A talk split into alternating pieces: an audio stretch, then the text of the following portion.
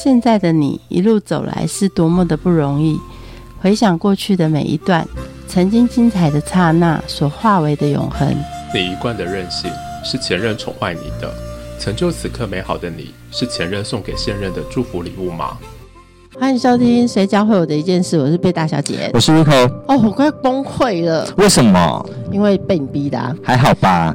那怎么帮你呢？那把盐巴拿给我，哦，撒在你身上吗？撒你身上啦，小人退去啊！那你要盐干嘛？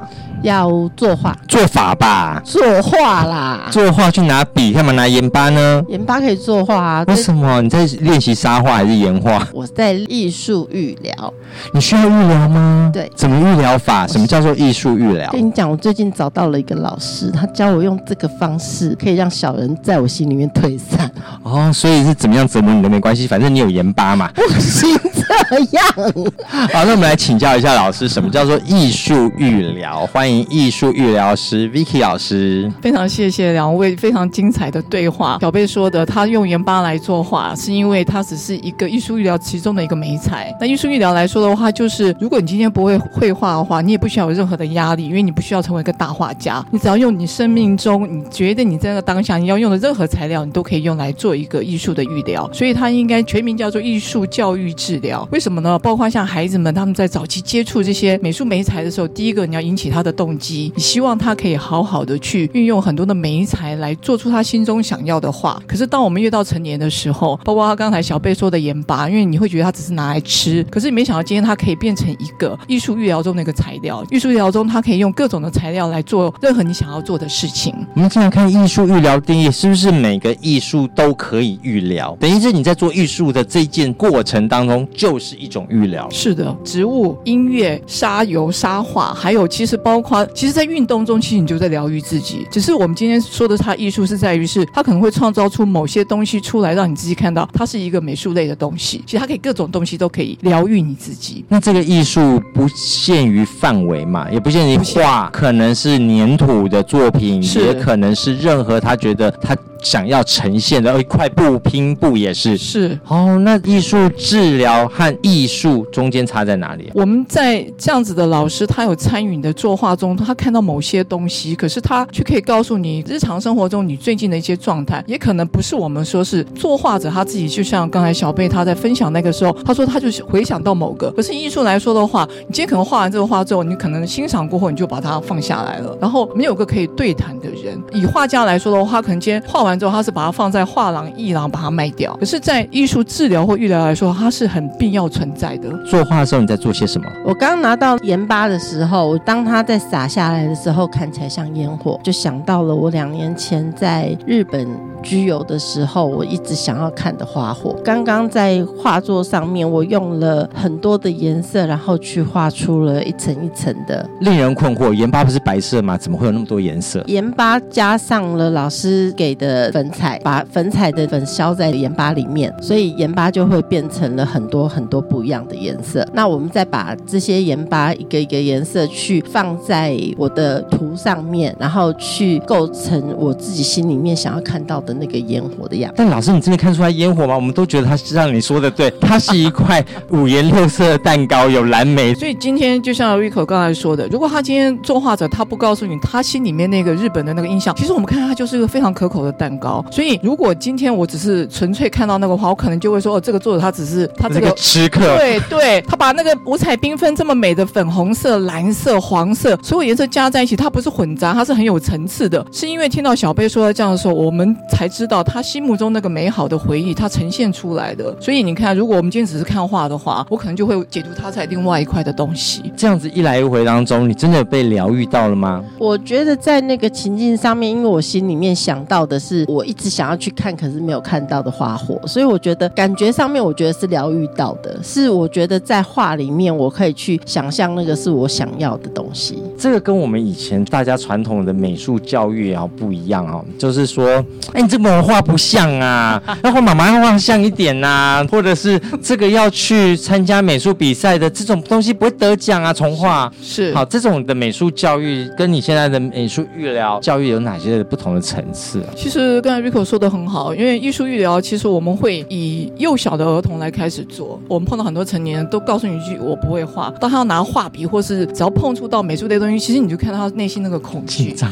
对他非常紧张，他就回到他那个时候当下被骂的感觉。对他那个他受到创伤那的那个那个年纪，为什么艺术育疗要先做？是在于是今天我们可能面对更幼小的孩子的时候，你告诉他他是可以让他自由发挥他心目中他想要作画的样子，只是媒材有如何的使用的方法。他不是老师告诉你今天这个树一定要这样子画，绝对不是这个样子。可是你可以告诉他，他有无限的可能去创造出你的树。所以在艺术育疗来说的话，今天就是告诉你，只是用了一个方式，也许他长大之后他更喜欢音乐，那他可能就会朝音乐方面来找到他自己一个不管是情绪或某些东西的一个发泄。可是就我自己来说的话，我觉得在绘画过程之中，我就达到那个我自己想要的宁静或者是疗愈。老师，那你这样很赚呢？你就写说 幼童才艺美术班，家长请到旁边去艺术育疗你班，说你说的对，对不对事实上很多有亲家长需要。成人比孩子更需要。真的，我他比我更需要。这是你们私人院。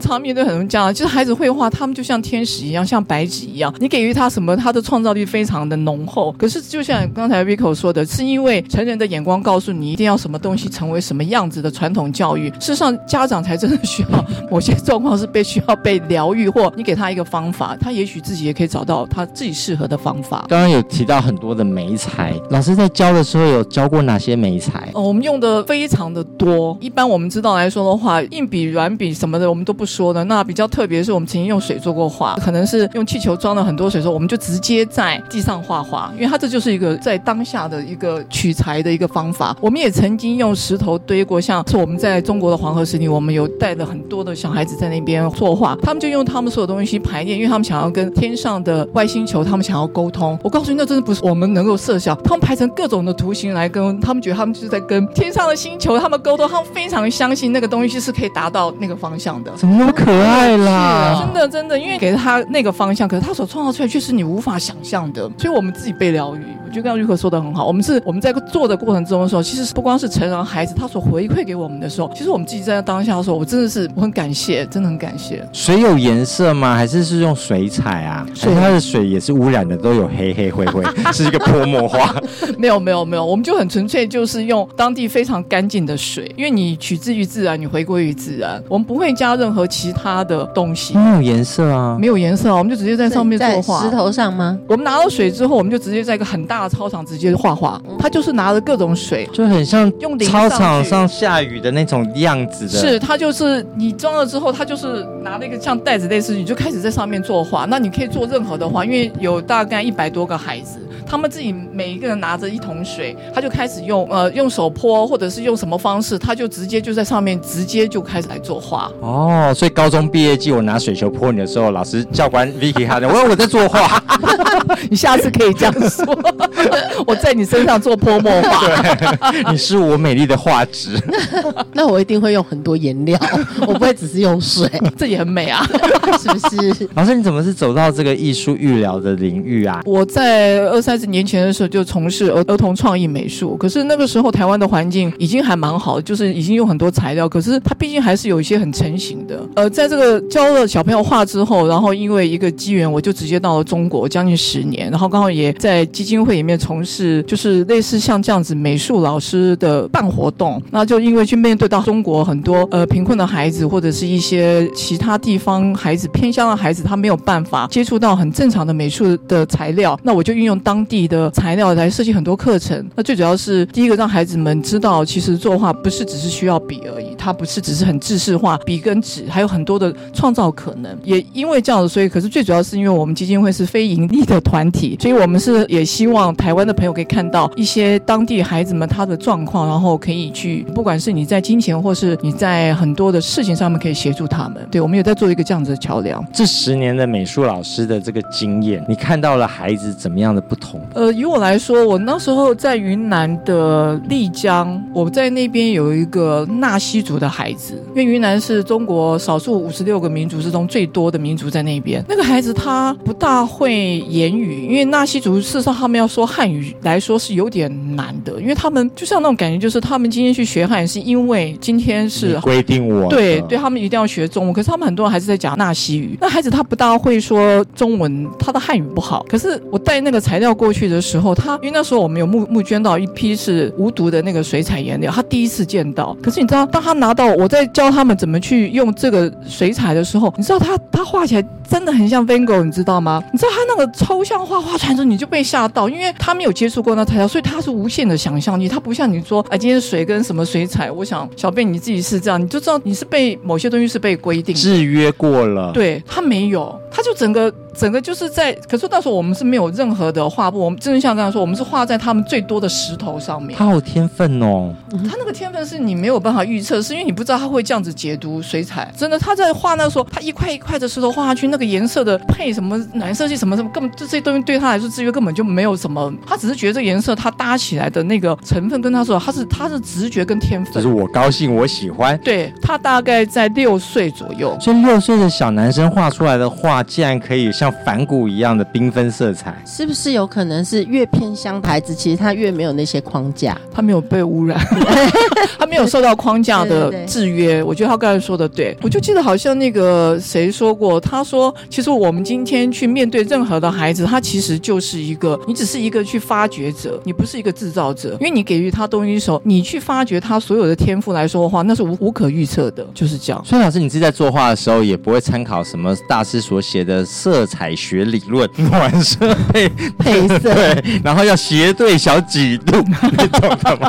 你有看过那种书对不对？我有，我有看过那种书，我也上过，因为我们之前的美术班，其实我们也上过这样子的课程给孩子。他确实在理论基础上是可以协助孩子。呃，你不能说他没有任何的用处，因为大师的作品很多来说的话，他还是可以给予一些引导跟刺激的。那我觉得只是因为我们在偏乡，它不会有这么完整的材料出现让我们使用，所以我们会口头带到，然后会指天上的云，包括很多地方什么的，你全部都是运用当地的材料来帮他们来做一些美术创作。还有一个就是最近在兰迪儿童之家，呃，我们办了一个成果展，里面的孩子虽然我我这次只带了五六个孩子，可是里面有一个孩子，我刚认识他的时候，是他在四岁的时候我就开始跟他接触，他的焦虑、狂躁，他的悲伤，我觉得他无法言语出来。然后那个时候，当然院长他非常的慈心，你说：“那 Vicky 老师，你可不可以就就让他来画画？”我说：“当然可以啊。”然后在那边这样画的时候，我这样带了他快两年，到今年他六岁，我才发现到他的刚开始的时候，因为他没有办法做作，而且他的因为表达的语言上面的迟缓，所以我觉得一般孩子不大喜欢他啊，因为他又会常常去碰人家。可是我到今年带他的时候，他的立体空间非常的强，他无论在捏制任何东西的时候，他他的那种狂喜跟他的专注力根本就不是你一般可以去想象。他在做那个他的小房子跟他的小屋子，因为我们有一堂课叫礼物盒，就是你的任何的情绪，你可以把它放在盒子里面，你可以把它盖起来。他们做完的时候，你知道他们就整个就说：“老师，我可以把它带回去吗？”因为他们都做的全部都是家庭，他的小棉被、他的小台灯、他的沐浴乳，他连小沐浴乳都做得好好。他说这个还可以按，我想说天哪！我有看到那个东，西，可是真的就刚好那个时候，因为作品因为是箱子里面，所以你要弯下腰去看。可是他在在过的时候，他在陈述他的那个他所做的那个东西的时候，你看他那个脸上是发光的。而且好细节哦，他很注重细节。嗯其实他是观察力非常好的孩子，可是他没有办法说，他可能今天说话说不清楚，然后常常被人家误解。可是他在做的过程中，你就可以看到他说出他要做的那东西的他的成就感跟他的满足感。他在这块他得到了他完整的自己，所以我觉得他今天透由那样子的作品，他不用去说他是个什么样的人，因为他就把它做出来了。所以我觉得他今天的作品对我来说，我那一看到，其实我其实我是很感动的。那你一直觉得他就一直是接受很很多治疗，可是你在在那个当下，你看到他做出来东西的时候，他就跟我说他要把那个家带回去。对他一直在跟我讲这件事情，我想他很重视他那个礼物盒，他想带走。以我来说，他是很深刻的一个过程，是因为他整个过程的预疗，他不是在最后发生，他是整个过程中他就已经在协助他来完整他自己。我们不要讲预疗，他就是完整他自己。有没有孩子是那种调皮捣蛋，跟你讲说我不要，你要做什么我都不要？有，然后你怎么预疗这种叛逆的孩子？我们尊重他。其实我听到很多的艺术育疗，还有包括我们很多治疗师、艺术治疗师在讲的时候，如果在那当下他不愿意做任何画的话，尊重他。为什么？因为当你尊重他的时候，他下次才会尊重你。我觉得这种能量它是对等的。你今天对孩子的爱，你对他凶，他事实上他会用同样的方式回馈给你。所以当这个孩子真的在这一个小时、一个半小时，他不愿意去做任何事的时候，你就让他静，我们就静待，我们就只是等待。因为我相信每一个人，他如果愿意坐在这边学画，他一定一定是愿意的。可是，在那当下他不愿意的时候，那又何妨？哦，所以这个动机要是从内发出去，而不是外在强迫你做些什么事情 No no no，我觉得孩子更敏感。你今天作画，他是一个在一个爱和信任的环境之中的时候，可是你去强迫他说话，这是违反这所有艺术预疗跟艺术治疗的最高原则。可是我们看很多的美术班的学生都是不得不，我明天要交功课，我要画画。老师，你也是美术班出现的，你怎么处理？你这个每次的都愿意呢？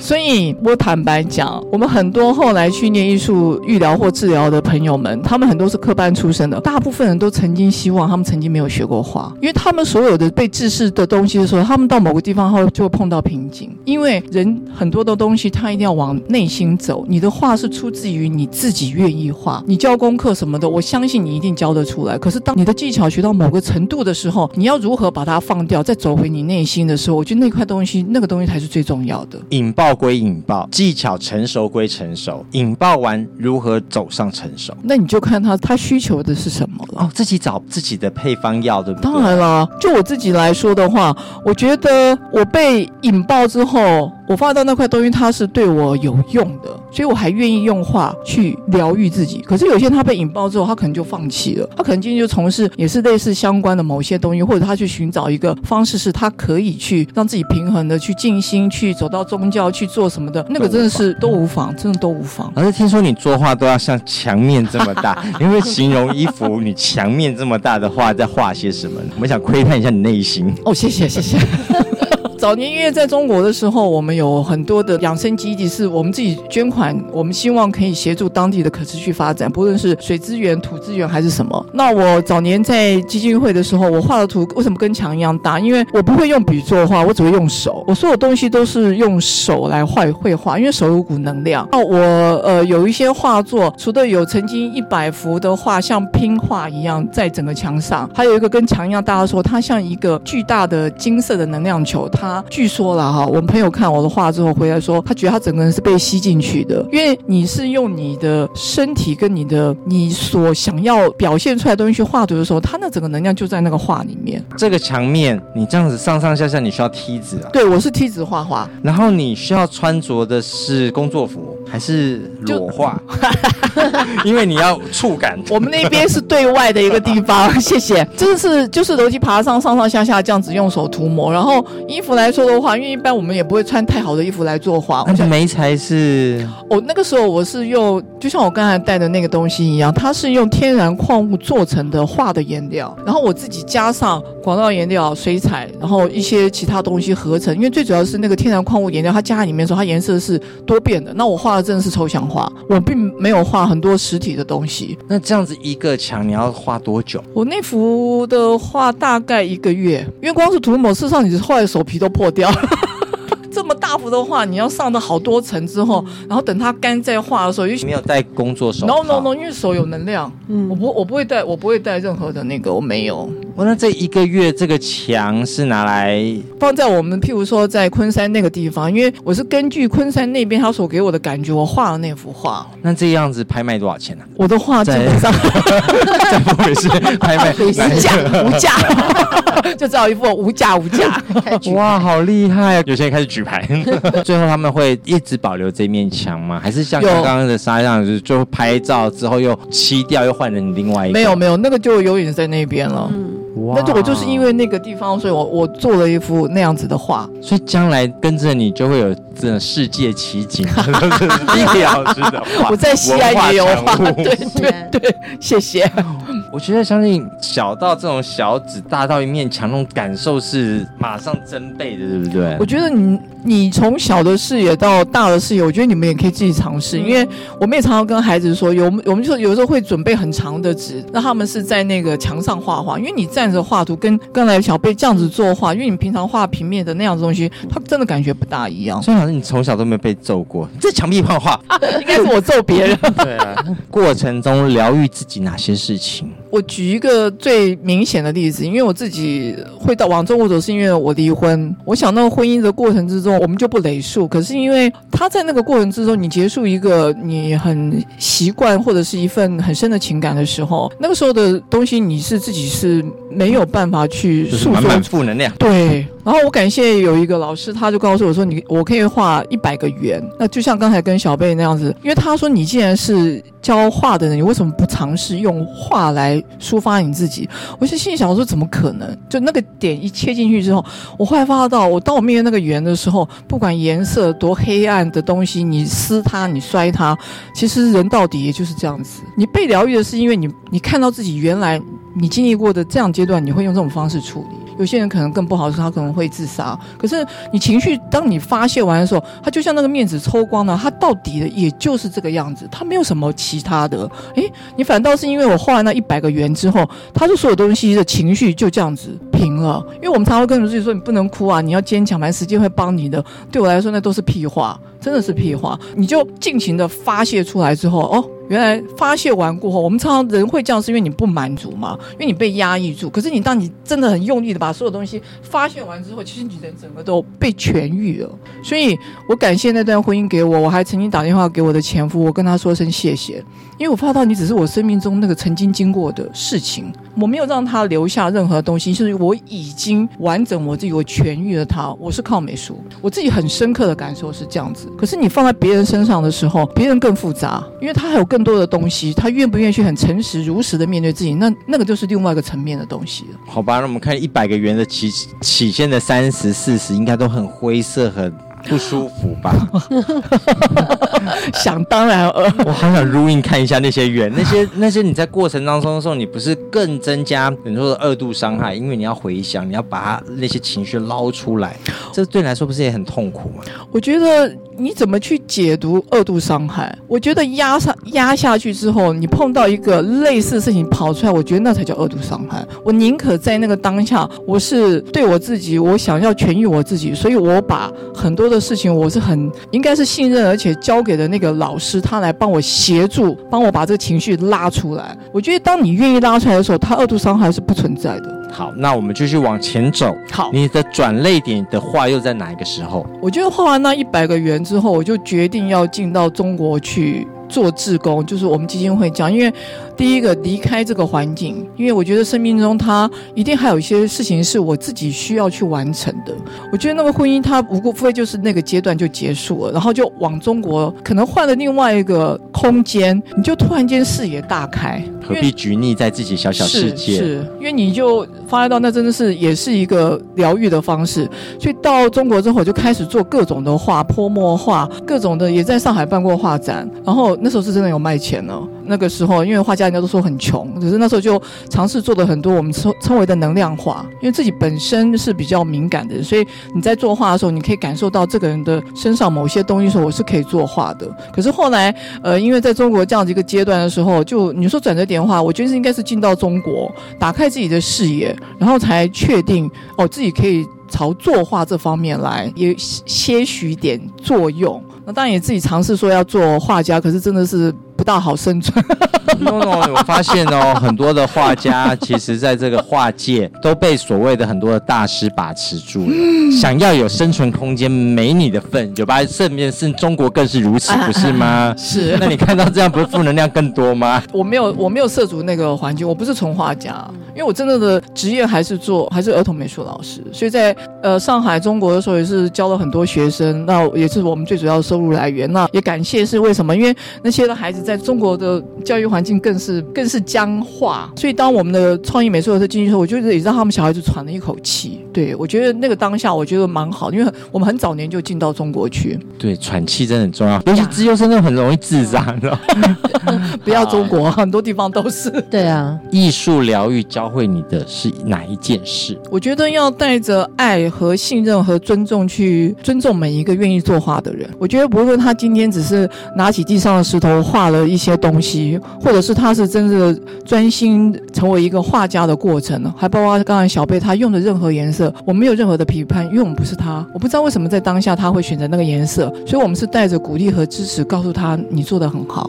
所以我觉得艺艺术愈疗，因为我如此的去看到他人灵魂的美，所以我相同的我也看到我自己的美。所以这是艺术愈疗，它教会我最多的事情，是因为我已经被艺术，它在愈疗的过程中，我我看到我自己，我相信别人也会，因为每个灵魂来到，他不会平白无故而来的。对，所以这是我觉得是艺术愈疗教会我一个很深的生命中的一件很重要的事。谢谢。节目的最后，一起来听琼英卓玛跟林真荣带来的《本豆心经》。我们下次见，拜拜。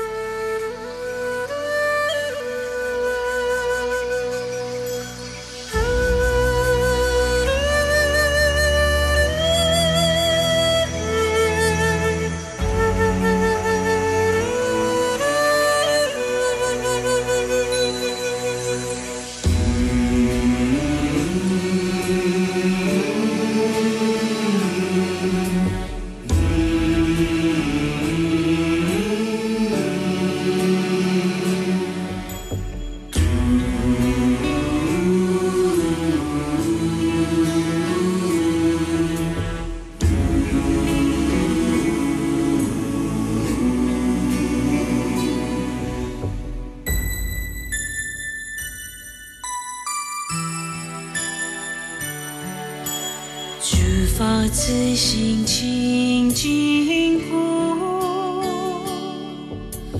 有相见花如是花，具足殊胜菩提故，慈悲自性如是光，自性无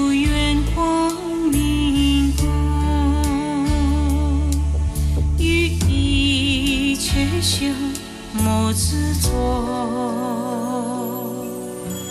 诸法自性清净故，有相见欢如是观，具足殊胜菩提故，慈悲自性如是观。自性无愿光明故，于一切相莫执着。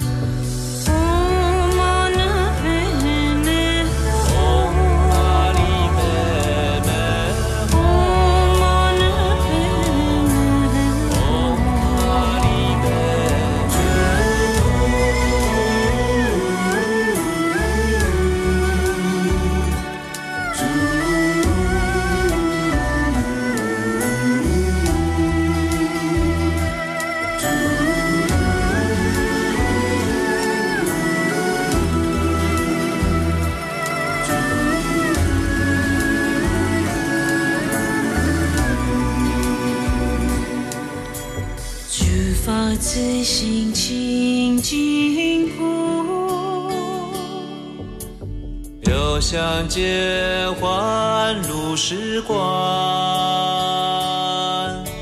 具足殊胜菩提故，是辈子心如时光。